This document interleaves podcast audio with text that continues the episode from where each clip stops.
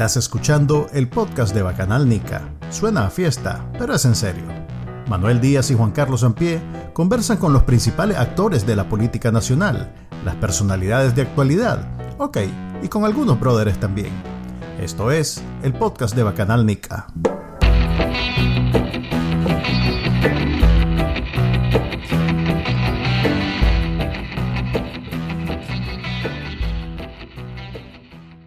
Bienvenidos al episodio número 25 del podcast de Bacanalnica. Les habla siempre Manuel y aquí me acompaña Juan Carlos Ampie. Y hoy tenemos una invitada especial, como siempre, eh, alguien que está en Nicaragua, así que vamos a romper nuestra regla de entrevistar solo gente fuera de Nicaragua. Ella es eh, dirigente del movimiento estudiantil o juvenil, mejor dicho, porque no necesariamente todos son estudiantes de algo eh, el movimiento juvenil que se llama AUN, Alianza Universitaria Nicaragüense, o sea que sí debería ser todo estudiantil. Pero bueno, ¿quién nos acompaña? Preséntate, aquí todo el mundo firma con su propia mano. Bueno, Dolly Mora. Ah, ok, personalidad de Twitter como todos los que entran a este podcast. Este, a la Dolly, me siento un poco mal porque a diferencia de nosotros que estamos bien largos, todos los paramilitares, pues estás de acuartita, pues tenés patrulla afuera solo para... No, nosotras nos movimos después que nos ubicaron con Max, porque el día de la captura de Max estábamos con Judith y mi persona, y nosotras nos movimos. Entonces ahorita no nos han ubicado, o eso parece, porque no, no tenemos. Ok, entonces estás en Nicaragua, un lugar secreto, pues. En teoría. Ok. Ok, eh, el día en el episodio de hoy no celebramos ni las sanciones, ni queremos que ningún país del mundo este, le haga nada a Nicaragua. Eh, dejamos claro ahí para que la fiscalía que seguro escucha estas cosas, porque el fin de semana citaron al tío Jaime Arellano y a Noel Vidaurre por un programa que hicieron el jueves o el viernes, no sé, no, recuerdo muy bien. Con vos. No, no, no ellos, pues en el ah. programa de... Somos, somos el beso de la muerte. Lo que pasa es que de todos nuestros entrevistados que hemos hecho en Nicaragua, todos están presos, entonces de alguna manera... Ay, no auxiliados. por favor. Sí, no, eh, por eso digo, en este programa... Pero que no se ha hecho. En este episodio... Dolly, ¿qué ha hecho? En este episodio, Fiscalía, no, no estamos violando la ley de ninguna de esas leyes. Como el BAMPRO estamos respetando todas las leyes vigentes en el país. Ok. Pero bueno, podemos centrarnos entonces, en vez de hablar de el comandante Daniel Ortega, el gran líder de la revolución sandinista, podemos centrarnos entonces en lo que está pasando, que ha sido una semana movida, un fin de semana movido para la oposición, lo que está pasando en la alianza, alianzas Ciudadanos por la Libertad o Alianza Cívica de Ciudadanos, no, no, no Alianza Ciudadanos. Eh, sé por L, si no la gente no va a saber de qué está hablando. Ok, sé por L y la alianza. Lo siento, lo siento, pero... Este, ustedes como movimiento eh, sacaron un comunicado en donde dijeron que se retiraban o declinaban de participar en las eh, candidaturas a diputados. Esto vino a contribuir este, a la noticia la gente de los doctores, la Unidad Médica Nicaragüense, decía que se retiraba incluso de la alianza. No sé si de la alianza cívica o de la alianza con Seporel. De ninguna de las dos. Ah, Retiraban postulaciones. Ok, igual que ustedes entonces. entonces. Pero ustedes en su comunicado no, no dicen nada contra Seporel, a diferencia de lo que dijo Yubran, eh, a lo que dijo la Unidad de Médicos Nicaragüenses, que sí dejaron entrever digamos que de forma bastante explícita, que en C por L no se estaban respetando los acuerdos iniciales, en donde decían que iba a ser eh, apertura con todo mundo, pero que ahora estaban metiendo a la gente de su partido. Yo entiendo hasta cierto punto, y aquí viene mi defensa de la tía Kitty antes que Juan Carlos haga la acotación. Yo entiendo todavía el tema de que si solo quedó Américo Treminio como candidato disponible entre los que se habían inscrito en la alianza, que haya alguien del partido adicional. Yo lo entiendo porque si solo queda uno por forfeit, no es como que, te vas a tener que, Pero no dijo doña Kitty, con el que quede nos vamos. Y creo que literalmente eso fue lo que dijo. Pues sí, pero puedo llegar a entender, pues, que si el que quede... Eh, a ver, seamos claros. Américo Treminio no es un gran político en el que toda Nicaragua confía. Como persona tal vez será, es más, lo invitamos y no nos, dejó en visto en algún episodio de esto.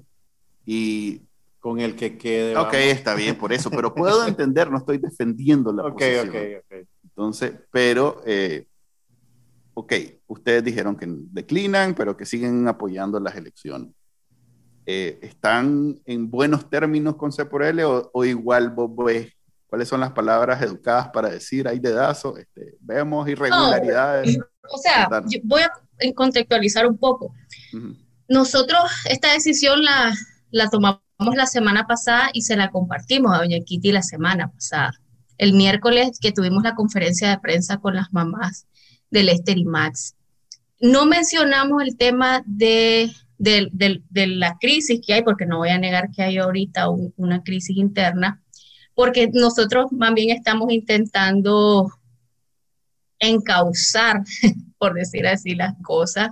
En efecto, es muy complicado. Eh, eh, ¿Qué te digo? Nosotros tomamos esta decisión no, no por ese tema, porque fue la semana pasada. Se le informamos a la alianza también sino que la hicimos y, y habíamos acordado sacar incluso el comunicado hoy de manera estratégica por un tema de seguridad.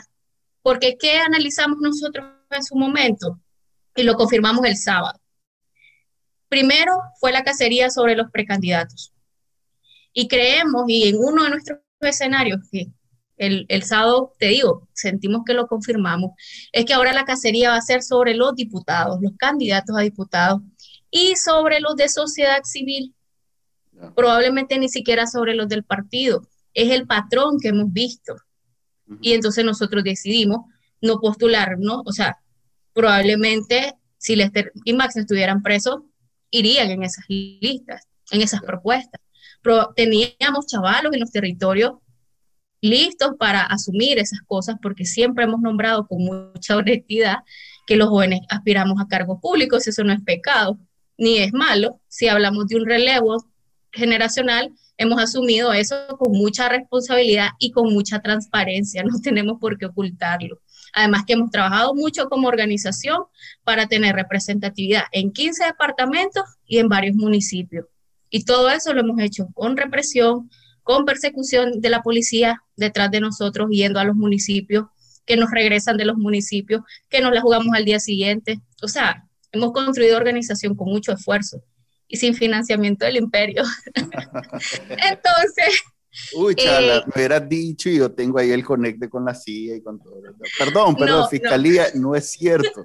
Ellos no tienen nada que ver con mis conectes de la CIA, solo yo. No, no, no. Nosotros hemos siempre tenido apoyo nacional de gente, de microempresarios, de gente del mercado, de, mucha gente que desde siempre, gente de la diáspora muy linda que siempre nos han apoyado.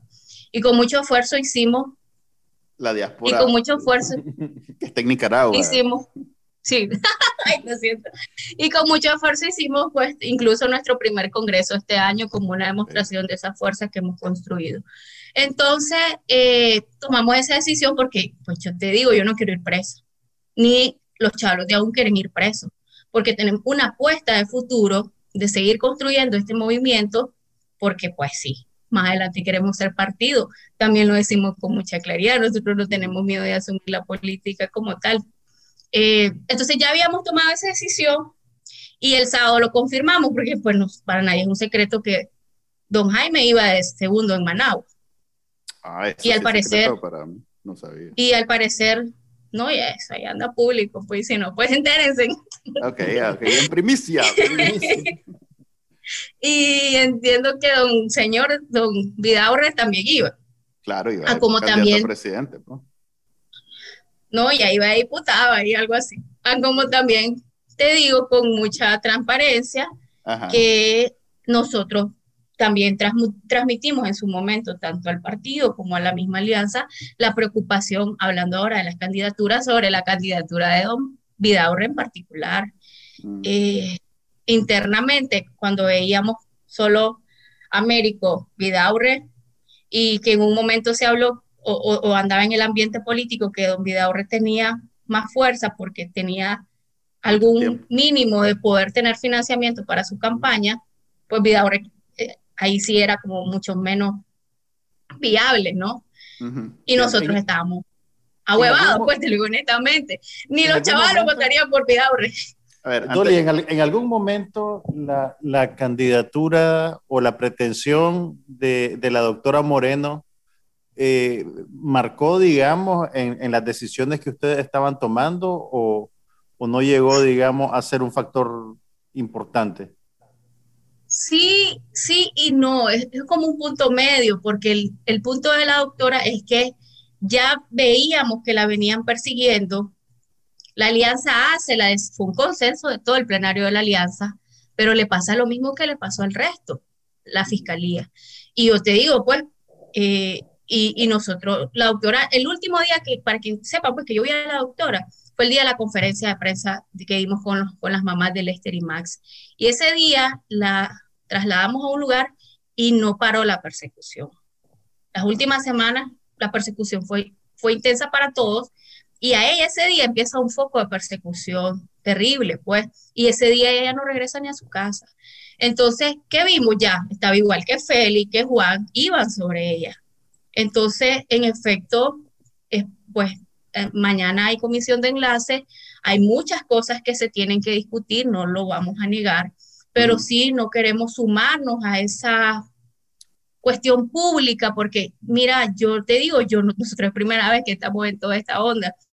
Ahorita, ay, son el asme reír, probablemente, probablemente, pero es mi primera experiencia política y al menos me queda la satisfacción de que esto, estamos intentando ser puente y no crear mayor cisma público, porque con que la experiencia que hemos tenido con la coalición, con la UNAP, con la negociación con el PRD, las cosas que hicieron que no se avanzara, e, era toda esa onda pública, era todo trasladarlo a lo público, a las redes, a la especulación, al que dicen, al que no dicen. Entonces, nosotros esperábamos que esa reunión del comisión, de la comisión de enlace se diera hoy, pero lamentablemente va a ser hasta mañana.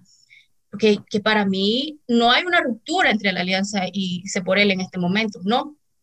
Pero sí hay muchas cosas que se tienen que decir, discutir y vemos de qué manera reencauzar, porque aquí pierde el partido y eso está muy evidente en las redes, hay mucho descontento, pero realmente quien pierde es, es el país porque yo te digo, estamos saliendo de una verificación ciudadana que nosotros, nosotros hemos asumido el costo desde el 31 de diciembre de, de, apostar y de sacar a la narrativa pública el tema electoral.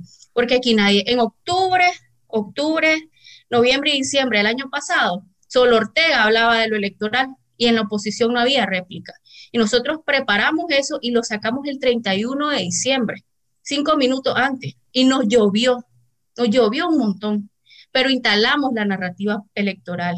Y después ahí se montaron un montón, se tuvo que montar la coalición, se tuvo que montar la misma alianza, la UNAP, porque es una realidad, pues las elecciones están ahí, van a ser el 7 de noviembre, no van a desaparecer. Ok, eh, algo, que quería acotar antes de, de, entrar a lo de la verificación. Este, ah, importante es identificar que a pesar de lo que la gente piensa cuando escucha que doña Kitty decidió esto y entonces esa señora, ay, que, que. En realidad, en el fondo, eh, estos son acuerdos internos en donde hay más o menos consenso y no son imposición, o sea, estoy escuchando, pues no, no, yo nunca había escuchado eh, así en, en, caliente y en primicia exclusiva y todo lo demás, que estas decisiones, por ejemplo, lo que me acabas de decir de de Noel Vidaurri, que entonces había la necesidad de, buscar más candidatos, era algo que lo habían conversado internamente y que estaban esperando una decisión internamente que, que, no fuera ir con un candidato que no tiene ninguna simpatía dentro de la juventud y que probablemente por, sus conectes y su, pues sí, sus conectes con el gran capital y con sus posibilidades de conseguir financiamiento, iba a ser el candidato por defecto. Eh, eso es importante que se sepa porque de alguna manera viene a quitar esa, esa narrativa de que es una cuestión egoísta y Oye, Juan Carlos, es una cuestión egoísta que el problema yo creo que ha sido, el, el problema en, en, el fondo yo creo que fue que todo, estos dos años el partido en efecto pasó diciendo que no iban a postular a nadie del partido. Pero yo te digo, pues, eh, no es fácil, porque no solo, no solo Don Oscar era un tema, un nombre, perdón, perdón, un nombre en el ambiente, habían otros nombres, no te voy a decir eso, eso sí no puedo, pero habían otros nombres, pero aquí también mucha gente dijo que no, porque Puedes decirnos, por ejemplo, que Pedro Joaquín tal vez era uno y ya. Ah, exactamente. Él lo dijo, él lo dijo, él lo dijo en la entrevista con Tiffany, que eh, a él probablemente se lo llevan preso por quien él es y no por ser del partido. Ah. Eh, y, no, y no es fácil. Pues, y yo te digo, don Oscar, eh, es que es ahí el punto, cómo, fue la, la decisión ahí hay un tema de fondo que en efecto tendría que decir, pues, discutirse tal vez más o se debió discutir más. Pero no es tan fácil porque cuando aquí Ortega lo que ha ido haciendo también es orillando a que la gente común y a la sociedad civil los mete presos, pues. Ya no me imagino que, no es ninguna ganga que le ofrezcas a alguien, mira, te rifas. No, no, no, en este momento específico. Yo te digo, el, el doña Daisy eh, también ya, ya, pues ya eso anda en el ambiente, ya salió en Divergente, era un nombre propuesto para, para la vicepresidencia, ya sea Vidaure Américo o, o, el propio. Sí, porque tiene que ser mujer, ¿no? Exactamente, y es de la alianza, y doña Daisy no aceptó, y ella nunca, ni siquiera le pasó por la mente, ella desde el primer momento dijo que no, y ves ahora la persecución, el allanamiento a su casa, ella ya está fuera del país casi, y es una cuestión, pues aquí es van sobre, pues. Y yo, ¿qué, ¿qué estamos esperando ahorita? Yo te digo, yo creo que mucha gente que va en esas listas, y yo lo hablé con gente de sociedad civil, que sé que van en esas listas, es que se resguarden, pues, se resguarden y que si llega una citatoria o algo por el estilo, tienen que dar por hecho que no van a ser, no van a poder correr, porque ellos te van a meter preso. Y esa fue una de las discusiones de fondo para nosotros decir, ¿y por qué lo hacemos hasta hoy? Que coincide con todo este relajo público que hay, porque en efecto queremos que sepan que ellos, que la fiscalía sepa, así como decimos, que no va nadie de aún, así que no nos estén molestando. Ya, ok. ¿Oyeron? No va nadie de aún, no hay falla. Hay que, hay que aclarar aquí el Consejo Supremo Electoral dejó como requisito para ser candidato a algún cargo público que tenía que ir personalmente el individuo a presentarse al Consejo Supremo. Eso significa que aunque no tengan un cargo o un delito o algo que los eh, imposibilite legalmente para ser candidato, con solo que no pueda llegar, ya no puede ser candidato. Entonces hay un montón de gente que ahorita está presa que no puede, o sea, incluso los que están casa por cárcel, ponerle, eh, no he olvidado que le van a decir el día, dentro de cuántos días es el 2 de agosto. El 3 de agosto le van a decir a Noel Vidaurre, mira, no hay falla, no, no vas a ir preso, no te preocupes, no, no violaste la ley, pero ya desde balde, porque ya no pudo ir al Consejo Supremo Electoral con sus piecitos y entonces ya no puede ser candidato. Eso es importante aclararlo. Y entonces, Dolly, en, pues a todas luces, estas son unas elecciones Mira, anormales. perdón, si Yura nos está avisando que parece que hay un operativo en Masaya y él no va de nada, pero ahí anda el nombre de él, pareciera que. ¿Viste? Entonces no es tan fácil. Pues, bueno, a todas luces, como te decía, no, es, no son unas elecciones normales en las cuales candidatos potenciales se inhiben de participar por, por temor a ser apresados. En este contexto, ¿qué es lo que ustedes van a aportar, digamos, entonces, a la, a la alianza? ¿Qué papel van a tener?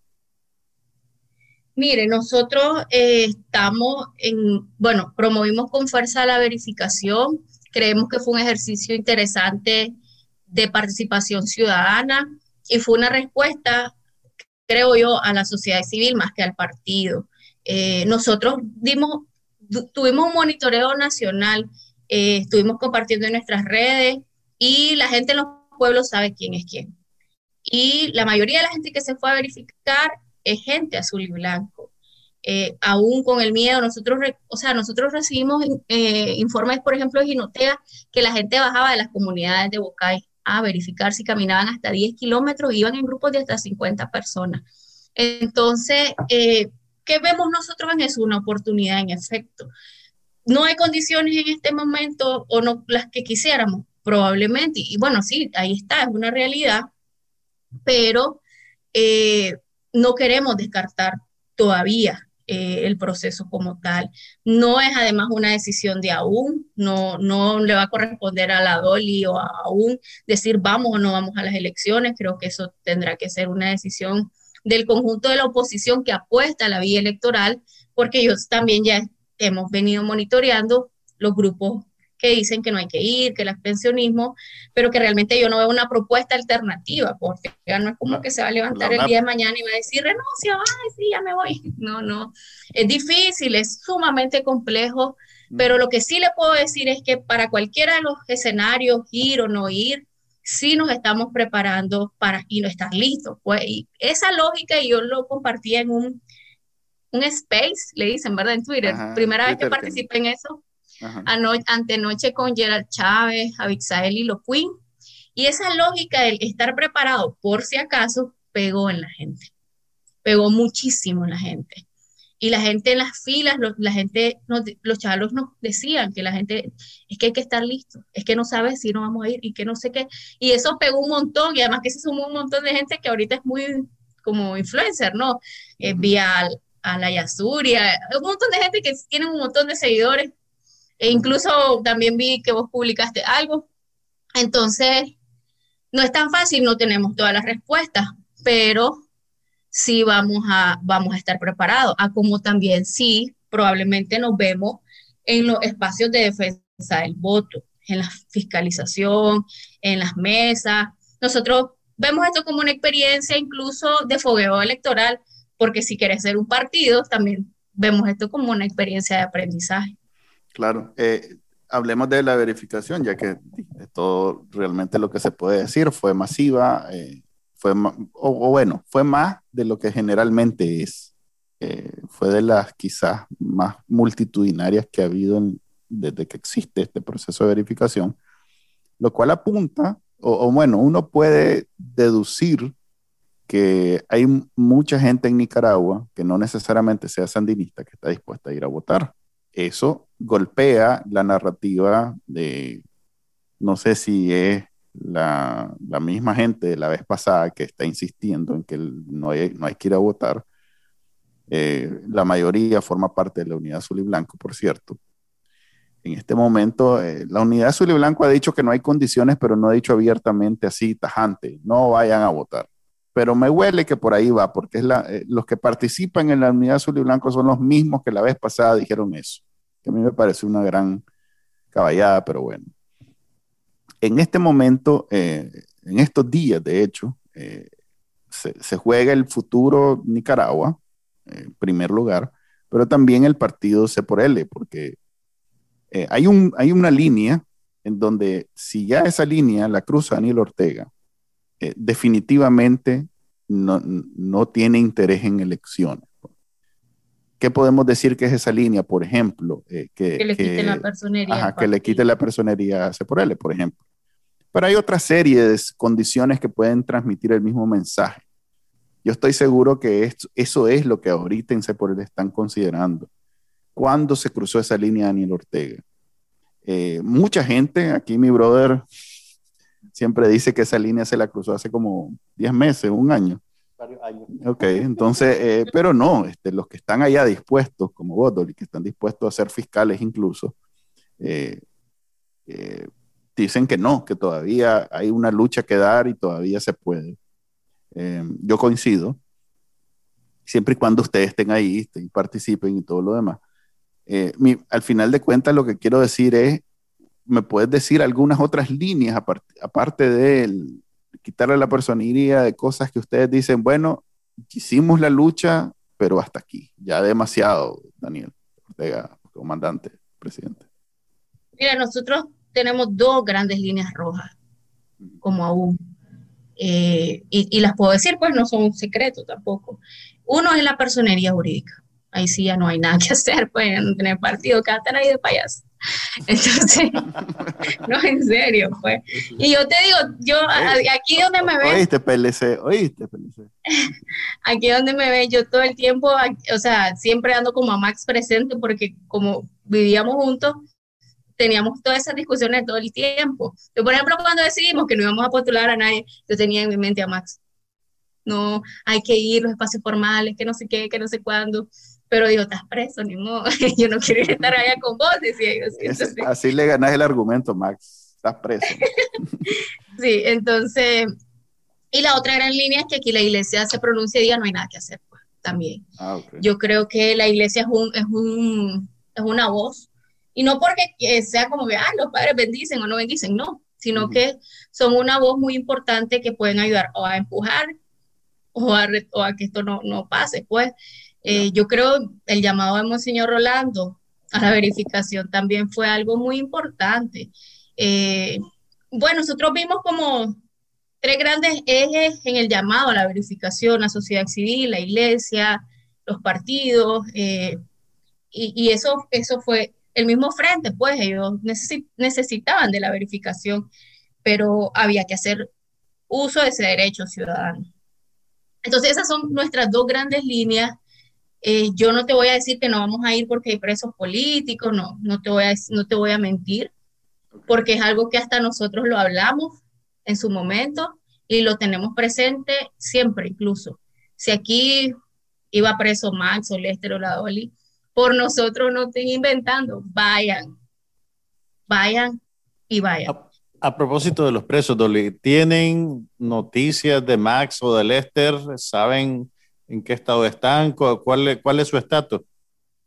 Sí, bueno, no, O de cualquiera, En general, estamos igual que el resto de familiares, no han podido verlo, eh, ni los abogados, ni sus mamás. Ellas van todos los días al chipote, una vez al día. Eh, porque ir tres veces también es como bien complicado emocionalmente, ¿no? Para ella. La mamá de Lester es muy fuerte, ustedes la ven, ella es una señora muy fuerte, pero no es verdad, también por fuera de cámara es distinto, ¿no? El, el, el tema y hemos estado ahí acuerpándola, vamos, va alguien de nosotros todos los días con ella a, a llevarlas. Eh, la mamá de Max no, ella tiene una condición de salud muy delicada, sin embargo, ella hace el esfuerzo por ir una vez al día, eh, que también eso a mí es como que, porque ya, mire, ustedes no tienen idea aún cómo nosotros nos preparamos, pues, eh, cómo hablamos con nuestras mamás, con mi hermana, pues, que si el día que yo caigo preso, mi voz es mi hermana. Y yo ya le dije a ella, una, una vez a la semana andan ustedes yendo todos los días ahí a, que te estén diciendo cosas, porque además son súper groseros, pues, eh, y odiosos con los familiares. Y, y los familiares preguntan cosas que, que ellos con que no cuesta nada que les digan sí o no, pero no, ni les contestan, es súper grosero y yo no quiero poner a mi familia a eso, pues. Pero también es difícil porque cuando voy a estar adentro uno sabe qué, qué hace tu familia y tu mamá probablemente va todos los días con la esperanza de que le digan, sabe que la va a ver, lo va a ver. Entonces es muy complicado. Entonces, volviendo a lo de las líneas rojas, no, probablemente el tema de los presos para nosotros no es una línea roja, porque también, ah, como ya lo he dicho públicamente, Aquí no van a dejar de haber presos políticos si no salimos de Ortega. Y el ejemplo es que en el 2019 se logró un intento pues, de una suerte de negociación y de acuerdo. Los presos salieron, pero hoy están repitiendo varios de esos presos. Miguel Mora, el movimiento campesino. Y si nosotros no salimos de Ortega, probablemente en enero haya una negociación o lo que ellos han especulado que pueda haber, probablemente los libera pero en el, acercándose a lo electoral municipal vuelven a caer presos varios. Entonces no tiene mucho sentido estar, o sea, no digo estar, el tema es salir de ellos para que aquí no, no hayan más presos políticos más, pues, sino aquí vamos a ver presos políticos todo el tiempo. Ok, em, aún es una, tal vez salgámonos un poquito de la coyuntura ahorita en este momento está claro ya cuáles son las dos líneas rojas. Eh, y me gustaría ahondar, porque a mí me llama mucho la atención, yo cuando era chaval era entusiasta del tema político, y siempre hablábamos entre los amigos de tener un partido jóvenes, eh, incluso entre jóvenes de otros partidos, pues ni siquiera solo del partido al que yo pertenecía, que ya ni existe. Eh, ¿Cuál era? Recordando. No, hay uno. En realidad estaba como en 10 partidos. Este, aún es quizás, estuve haciendo memoria y creo que estoy en lo correcto, aún es quizás la organización juvenil política o la primera organización juvenil política que no depende de un partido grande, pues de adultos, en los últimos 40 años. Creo que lo último fue el Frente Sandinista precisamente, o alguno de los movimientos que luego se fue absorbido por el Frente Sandinista. O sea que ustedes son el sueño de todo chavalo que le gusta la, política de los últimos 40 años. Y no son los únicos en este contexto, pero son los más grandes y los más fuertes y los más visibles.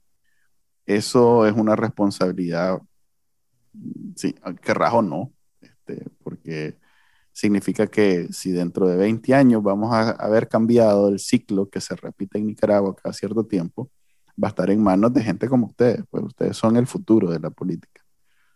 ¿Cómo ven? ¿Tienen algún plan corto plazo, mediano plazo de, cómo, hagamos de cuenta que mañana se, Dios no quiera, pero el comandante pues se levanta indispuesto y pasa al otro plano de vida?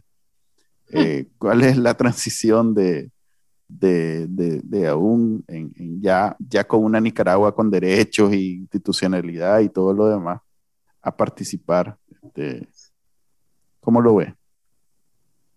Bueno, nosotros en efecto nacemos en abril, en, abril del 2018, aunque en ese momento, pues la mayoría son jóvenes universitarios, realmente hoy aún no es, no es un movimiento de universitario y no es tan fácil quitarte el nombre, ¿verdad? Como el, hemos dicho, usemos solo el aún, quiten el universitario. si el MRS se pudo cambiar. Creo que el MRS no le pegó muy bien eso del cambio de nombre, si no, no estarían presos. Nosotros no queremos cambiar el aún, queremos el solo el universitario y ya hemos hecho varios experimentos de cómo mantener el aún sin el universitario. Porque nosotros en el 2010, eh, a finales del 2019, el grupo fundador de AUN, que somos aproximadamente 15 personas, ah, Lester, Max, Ula, Judy, Mildred. Mm. Entonces dijimos, ¿saben qué? Abramos el espacio, pues, intentemos, queremos hacer algo, démosle. Y fíjate que lo empezamos a hacer, abrimos eh, ese diciembre del 2019 las inscripciones en línea, preparamos una cuestión mínima de una base de datos, cómo hacer, proceso de inducción, ta, ta, ta. Ahí preparamos una cosa muy pequeña. La empezamos a hacer, empezamos a recibir de manera presencial de 20 en 20 a los chavos que se habían ido inscribiendo. La primera vez tuvimos eh, en ese primer corte aproximadamente 300 jóvenes de toda Nicaragua, jóvenes y no tan jóvenes algunos, que se inscribieron. Y empezamos a hacer esos espacios de inducción, así le decíamos nosotros. Yo creo que me inscribí, fíjate, busqué un Manuel Díaz ahí. voy a la, Por eso en la base de datos. Eh, y mira, y entonces, y pum, la pandemia. Fue madre. La pandemia que vino a ver todo. Y entonces, pero decimos seguir, hacerlo en línea, esto, lo otro, lo otro. Y hoy aproximadamente aún somos un grupo, una organización eh, con más o menos 600, 700 jóvenes activos pero tenemos una base de datos de personas que se han inscrito y, y que algunos después se terminan saliendo o, por el miedo, de más, más o menos 1.200 personas. Eh, y vamos a seguir trabajando. Pues la idea de nosotros es, en efecto, Alfredo ser César escucha esos números con, oh, llorosos, te cuento, y eso que tiene un partido de 200 años. bueno, no sé. Y la cosa es que nosotros eh, esperamos y en verdad aspiramos a poder convertirnos en una propuesta política para la gente, no solo para los jóvenes. Sí, una propuesta política que sale de los jóvenes, que sale de abril, pero que es para la ciudadanía, pues ampliamente. Eh, si estuviésemos en democracia y si se cumple lo que vos decías, probablemente en democracia vamos a tener mayor facilidad de organización, mayor facilidad de, de poder hacer cosas e incluso de poder empezar algún proceso de ser un partido, algo por el estilo. Nosotros, como les decía al inicio, ha sido un reto, de efecto, un efecto, un, reto muy grande, pero que nosotros no las hemos jugado. Pues yo te digo, aquí hay gente que dicen que en Nicaragua no se puede hacer nada por la persecución. No es verdad, no es verdad. Es difícil, en efecto. Bueno, complejo. Hablemos que ustedes viven una vida eh, de catacumbas prácticamente, o sea que sí es posible, pero tenés que entregarte casi que de lleno a eso. Sí, sí, pues, o sea, te entregas al proyecto totalmente. No es como que puedes ir al trabajo en el día y en la noche te vas a reunir con el partido. Pues, lo, pues la mayoría de aúnes tienen sus vidas, trabajan, ah, estudian, pero hay un, o sea, hay un, un colectivo que está completamente de lleno en eso, pues, estamos pues completamente de lleno en esto. Y nosotros hemos, le hemos echado toda, pues yo te digo, nosotros reportamos el año pasado cuando se hacían las asambleas municipales o departamentales de la alianza, nosotros nos íbamos al RAI, en la camioneta que era la gente de la Alianza, ahí nos íbamos nosotros para organizar nuestra propia reunión de manera alterna. Entonces, eh, todo es encontrar formas, pues es difícil, no, no es fácil, pero no hemos decidido jugárnosla. Yo, pues yo, como les decía al inicio, yo sigo aquí, yo, yo me pudo, pudiese haber ido en el 2018, en, el, en cualquier año, pues, eh, pero yo no me quiero ir, pues yo, yo no sé, yo tengo un apego demasiado, demasiado. Con Nicaragua. sí, es que eh. es una cosa muy, muy, es, hereditaria, ¿verdad? Que no es bueno tampoco, pero un arraigo ahí. Y Lester, por ejemplo, pudo haber no regresado. Y sin embargo, como su mamá lo ha expresado, él tomó una decisión, nos llamó, yo le dije, no, no venga, espérate un poquito más. y entonces, eh, pero él decidió venirse, pues, y nosotros nos, nos quedó a, apoyarlo y a unos a otros. Ok, para estar claro, eh, ustedes en AUN tienen una estructura, no son necesariamente el partido de Lester o el partido de Max. Eh, ellos, qué, ellos qué funciones tienen específicamente, si nos puedes aclarar. Sé que Lester siempre es vocero, pues, pero no sé. Sí, nosotros en AUN tenemos un CEN. Mm, eh, Max era el presidente, yo soy la vicepresidenta. Eh, Lester es nuestro vocero, nuestro vocero nacional e internacional, le digo yo. Entonces, él es nuestro vocero, pero tenemos un CEN, pues ahí está, otras personas, somos siete en el CEN. Eh, tenemos nuestros coordinadores departamentales, coordinadores municipales, que, hay, que tienen una estructura, pues tienen hay una estructura de réplica del CEN en cada departamento y municipio y cada grupo conglomera grupos y subgrupos y tenemos distritales también, porque lo tenemos por municipio, por departamento, por municipio y por distrito. Y sí, puede tener en alguna medida un poquito esa lógica de estructura de partido, pero que las decisiones no las tomamos así como en, asamblea de luna, no, sino que está el CEN, ¿no? Para eso está el CEN, pero sí hacemos las consultas debidas con los coordinadores, con, con los, pues dependiendo de la decisión que vayas a tomar, ¿no? También. ¿Dónde se ubican ideológicamente, Dole? Pensando en función de que eventualmente van a ser un partido eh, inserto en la vida política de Nicaragua. Si tuvieras que darle una etiqueta ideológica a un, ¿qué diría esa etiqueta? Ay, nada, ninguno. Ajá. Es que, mire, yo le voy a comentar algo interesante.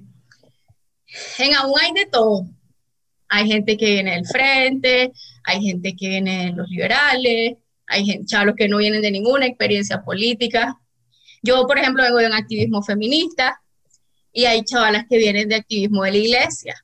Por ejemplo, el grupo de Sebaco. El grupo de Sebaco es un grupo que está profundamente arraigado a las comunidades de base de la iglesia católica y el grupo de Matagalpa también. Entonces, y hay otros grupos que, que tienen una tendencia más progresista y eso. Entonces, pero sí tenemos acuerdos internos mínimos. Por ejemplo, en aún nadie se pelea por precandidatos presidenciales. En otros grupos sabíamos que habían esos problemas. Y en aún habían chavalos bueno, hay chavalos que apoyan la campaña de Juan Sebastián, que apoyan la campaña de don Arturo, que apoyan la campaña de doña Cristiana, y nosotros nunca peleamos por precandidatos, eh, por ejemplo. Y tampoco peleamos por temas eh, que son bien complicados, como el tema del aborto, como el tema LGBT. Entonces, hay como acuerdos bien claros de que en democracia sí vamos a tener esos debates y vamos a tener que tomar decisiones bien concretas, pero en lo que estamos en una dictadura, eh, sí tenemos como tres grandes ejes que son los que nos guían, libertad, justicia y democracia, y hemos intentado mantenernos en ese espectro, pues. Entonces el tema ideológico no es algo por lo que hay de todo, hay libertarios, progres, ateos, católicos, de todo, hay, o sea, hay, ideológicamente y en todos los sentidos. Es una utopía partidaria entonces, porque es, a lo que sueña Pedro Molina siempre que habla, dice, hay que ponerse de acuerdo en, en lo poquito. Pero es circunstancial, eventualmente va, a tener que cambiar y mutar, tal vez se va a dividir, pues, porque hay estos temas realmente eh, pues pueden ser irreconciliables según de dónde viene la gente. Sí, sí, en efecto. Yo creo que lo que ayuda es que todos, pues en este momento, perdón, la mayoría somos jóvenes y tenemos un espíritu de mucha tolerancia dentro del grupo. Y claro, pues Daniel Ortega siempre une a cualquier grupo. es un factor de unidad muy fuerte siempre. Um, ok, me gustaría que nos contara, eh, porque ustedes han tenido una experiencia estos últimos tres años. O sea, vos el ponerle una fecha, el 10 de abril, ¿qué estabas haciendo y cuáles eran tus planes de vida? ¿Quién era la Dolly Moore en ese momento? El 10, el 10 de abril del 2018, ¿qué era, qué pasaba, qué, qué te preocupaba vos? ¿Cuáles eran tus clavos de esos tiempos? Pues, ¿cuál era Ala? Bueno, ¿Estás pensando en qué el 10 de abril empieza hablando de Indio Maíz, si no me equivoco, porque recuerdo que ese ¿Y ustedes participaron en eso también? ¿Vos participaste sí, en eso? Sí, Pues yo vengo, bueno, yo vengo de una familia que sí es sandinista, bueno, fue sandinista, por, sobre todo por mi abuelita, pero mi abuelita falleció el 13 de junio del 2018 que es un día antes del primer paro nacional. No se me olvida porque fue un día antes del primer paro nacional y todo se complicó, ¿verdad? Para poder Mm, hacer Lo, lo, que se tiene que hacer. Entonces, eh, pues yo de un activismo feminista, eh, crecí en ese activismo. ¿Quiénes se eh, conocían desde antes, por ejemplo? ¿Quiénes? bueno, los siete del CEN se conocían. No, no, no. Yo al único que conocía, pero, o sea, conocía porque él tenía un programa en radio, era Douglas que tenía un programa en radio que se llamaba De Criterio para hablar de política en serio en Radio Universidad. Y también él era profesor de la, de la UCA. Y él conocía a Lester porque le dio clase y a la Judith y a varios de ellos. Ah, o sea que ellos sí son del grupo de la universidad, Judith, Lester y quién más. Judith y Lester sí estudiaban juntos, pero Douglas era como su profesor de una clase de economía en ese tiempo. Y luego, cuando pasó todo, eh, está Lester en Catedral, porque donde Lester estuvo fue en Catedral. Y eh, luego hicimos una reunión y llegó gente de todos lados, llegó gente de Lupoli, que llegó Max, llegó gente de la UNI, gente de la UNAM. Entonces fue así como que nos juntamos, ¿no? Realmente por, por... Y a mí Douglas me... Bueno, de hecho yo soy fundadora de la coordinadora, pero yo me salí el día que anunciaron la coordinadora. La coordinadora civil, que es como la... No, la coordinadora por la, la coordinadora de los jóvenes, la, la, la CUT. Ah, ok, la CU de... Yo me salí el día que anuncian porque la propuesta de la CUT es meramente universitaria, o su agenda es bastante universitaria. Y Dula ya me había comentado más o menos de aún, y aunque en ese momento no teníamos claro qué, qué íbamos a hacer, no era solamente un enfoque universitario, sino más todo el contexto que estaba pasando. Entonces, eh, y bueno, yo estudiaba, estuve, eh, no he podido terminar sociología en la UCA eh, por asuntos personales, pues, igual que cualquier joven aquí, o trabajas o estudias, y eso.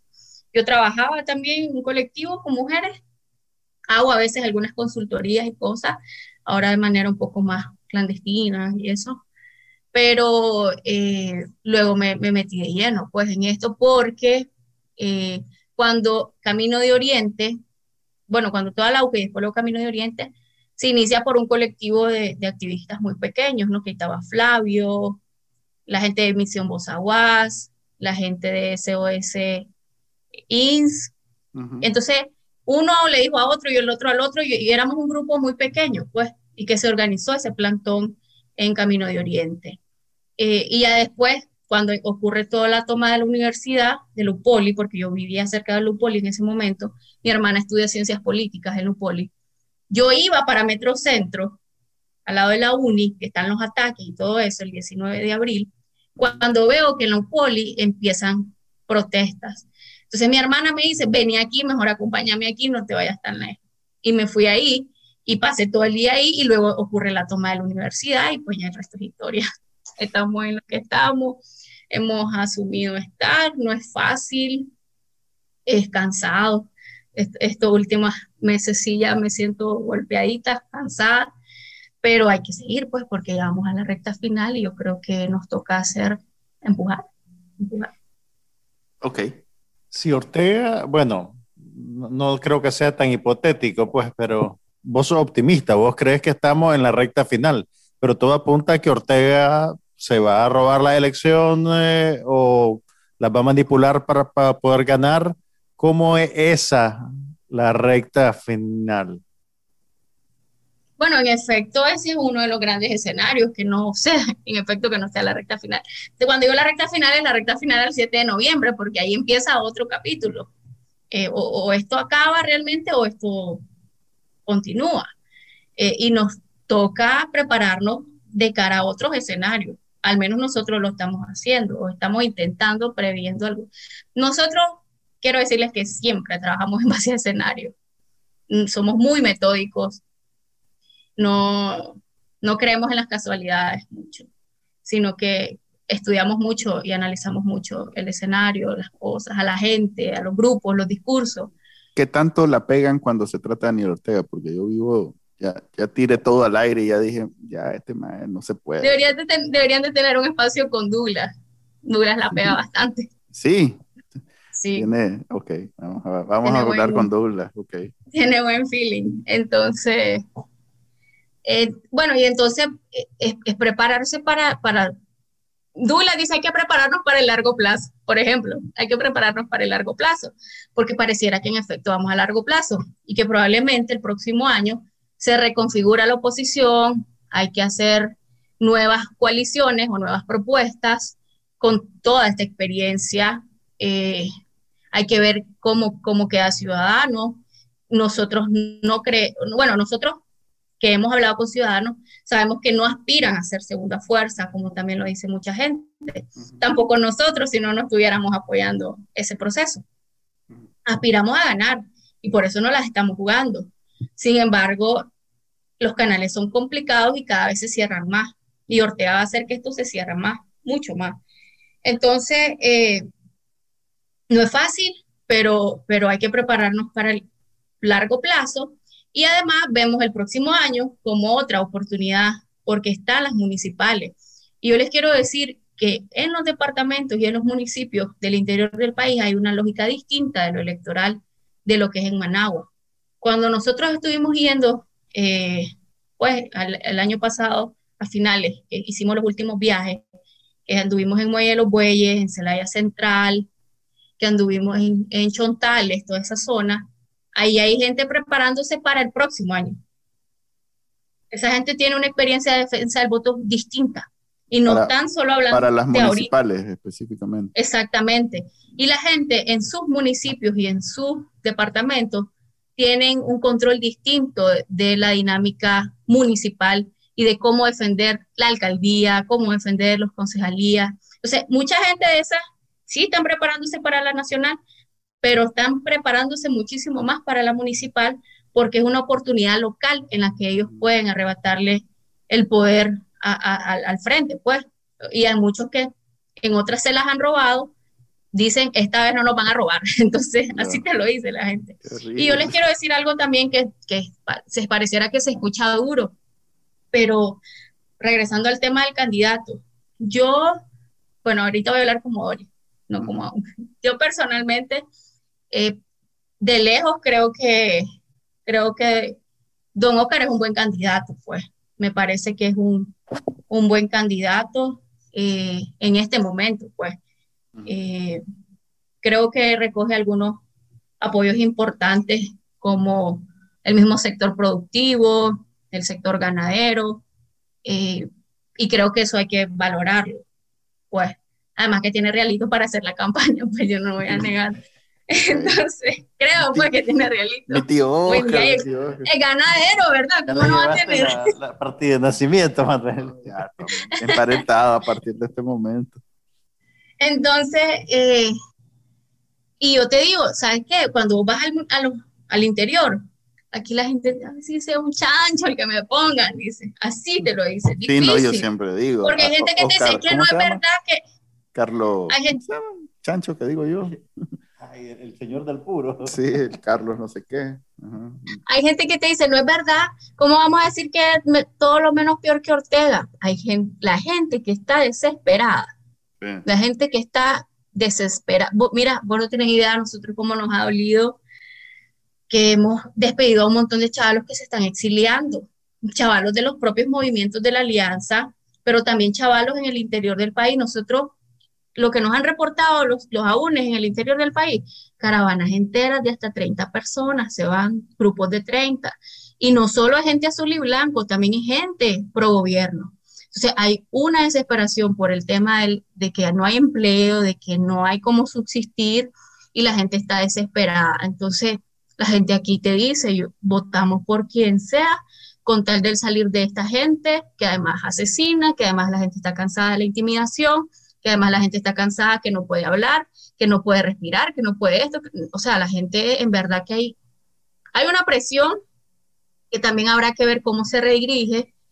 Nosotros hemos más o menos hablado de eso porque también habrá que ver cómo se hace un intento de regreso a las calles, porque si hay un intento de fraude, pues nosotros no nos vamos a callar. Pero ya no puede ser orgánico ni autoconvocado. Tendría, tendrá que ser en simultáneo y, organizado. Para evitar lo más posible pues, pérdida de vida, que es lo que el Frente Sandinista en su infinita sabiduría es lo que nos receta para que nos eduquemos, porque somos bien indómitos nosotros. Eh, Fiscalía, gracias por permitirnos. Este, este podcast es patrocinado por la Fiscalía mientras la Dolly esté libre. Gracias.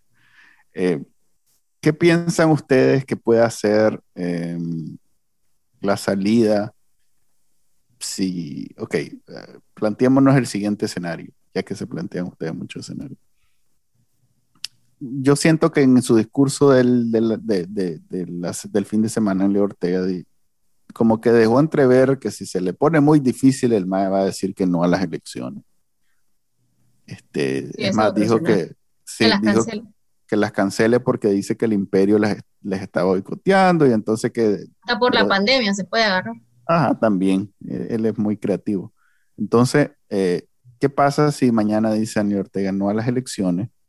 O lo más seguro es que no diga no a las elecciones, sino más bien diga eh, aplazamos las elecciones un par de meses o algo así, y las va a ir alargando al punto donde ya se sienta él con la seguridad que, que se las puede robar para eh, volver ya a hacerla.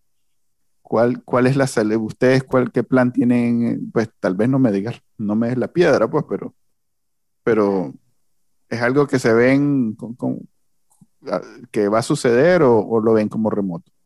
Es que eso, eso del, del, aplazar las elecciones no solo lo, no solo, bueno, no solo lo creo de Ortega, también he escuchado gente de la oposición que lo plantea, eh, que nosotros no estamos de acuerdo, eh, porque es alargar más eh, todo, este, todo lo complejo que está, pues, y realmente no es verdad que va, va a haber una gran reconfiguración de la oposición para estar preparados otra vez para ese momento.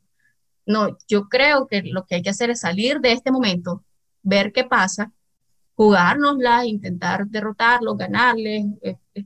Yo tengo mucha esperanza en la participación de la gente y es en lo que ellos no quieren y es lo que ellos no quieren que haya, la masividad del voto y por eso el tema de la intimidación, el tema de la persecución, lo que hace es instalar esa psicología del miedo y profundizarla más y promover la abstención. Pero yo te digo, después de la verificación del fin de semana a nosotros nos quedó una gran elección, la gente tiene y ve esto como una oportunidad de, de, poder participar. Yo te digo, yo, yo no quiero que la gente haga campaña, si no quieren hacer campaña, que no hagan campaña. Y te digo esto porque un señor, un señor del Roberto Wembe, eh, yo fui, pues, fui al mercado, no sé qué. Señor es un señor que tiene una relojería y no, no. De, las, de las miles que hay. Ah, ok, hay mil, no, no es ninguna.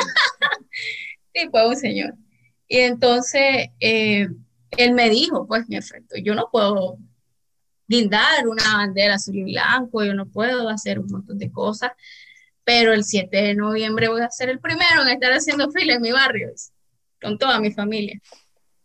Entonces la gente sí otra cosa que dijo Ortega en su discurso hizo énfasis en, en, remarcar cómo mantiene el monopolio de la fuerza, invocó al ejército, invocó a la policía y además invocó al pueblo armado, eh, literalmente, con eso cerró su discurso.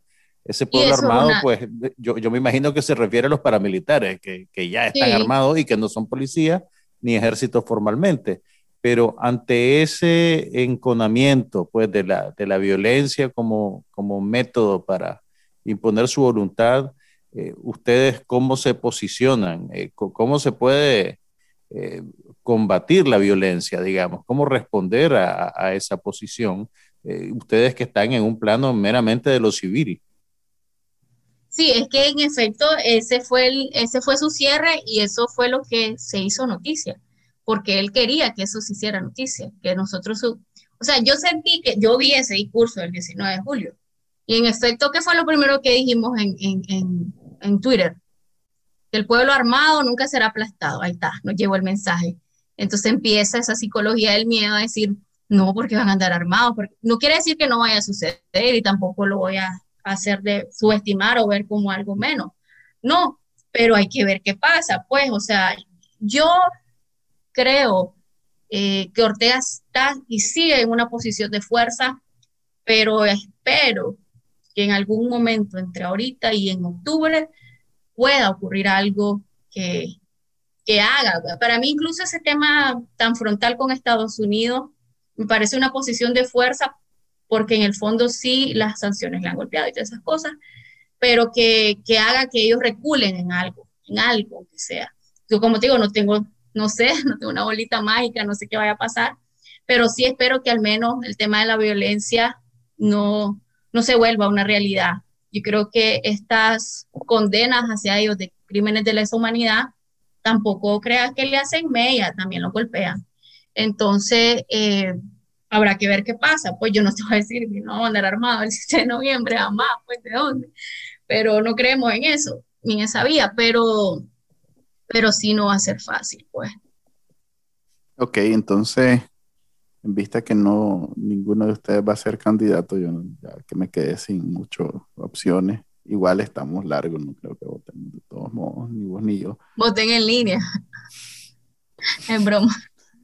Vamos a hacer la campaña desde aquí, ya que ustedes no pueden. Es, es, a lo que nos hemos limitado, pues, con el silencio disimulado de muchos eh, periodistas y opinadores en Nicaragua, los que estamos fuera, como que hemos procurado levantar el tono y, ser más activos porque entendemos perfectamente, de hecho la razón de ser, de, estar aquí afuera es que no queremos eso para nosotros tampoco. Pues. Entonces, yo quisiera, siempre terminamos el podcast en un, en un sentimiento.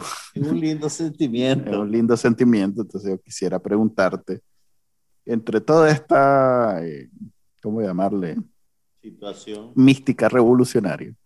Eh, pues sí, pues, porque em, ¿cómo ves vos eh, positivamente el futuro en Nicaragua? Que hay, indicios que a vos te digan que, no, que vienen unos días positivos, algo, algo que nos puedas compartir, que te digan a vos, sí, hombre, sí vienen cosas buenas. Mira, como te decía, para mí el proceso de verificación de ayer fue un respiro, un respiro de esperanza. Pues nosotros, uno de nuestros lemas es aún hay esperanza. Y la ¿qué joden ustedes con eso? Me dicen, y pues yo no voy a estar de pesimista. Que conecta muy bien con el de Juan Sebastián, por cierto. ahí pasó algo, pero ¿qué? O sea, ponerse los es esta gente, tiene miedo al éxito si nosotros creamos campaña. ¿Quién quiere ser presidente de Nicaragua? Ah, sí, yo sé. están detrás de todas esas.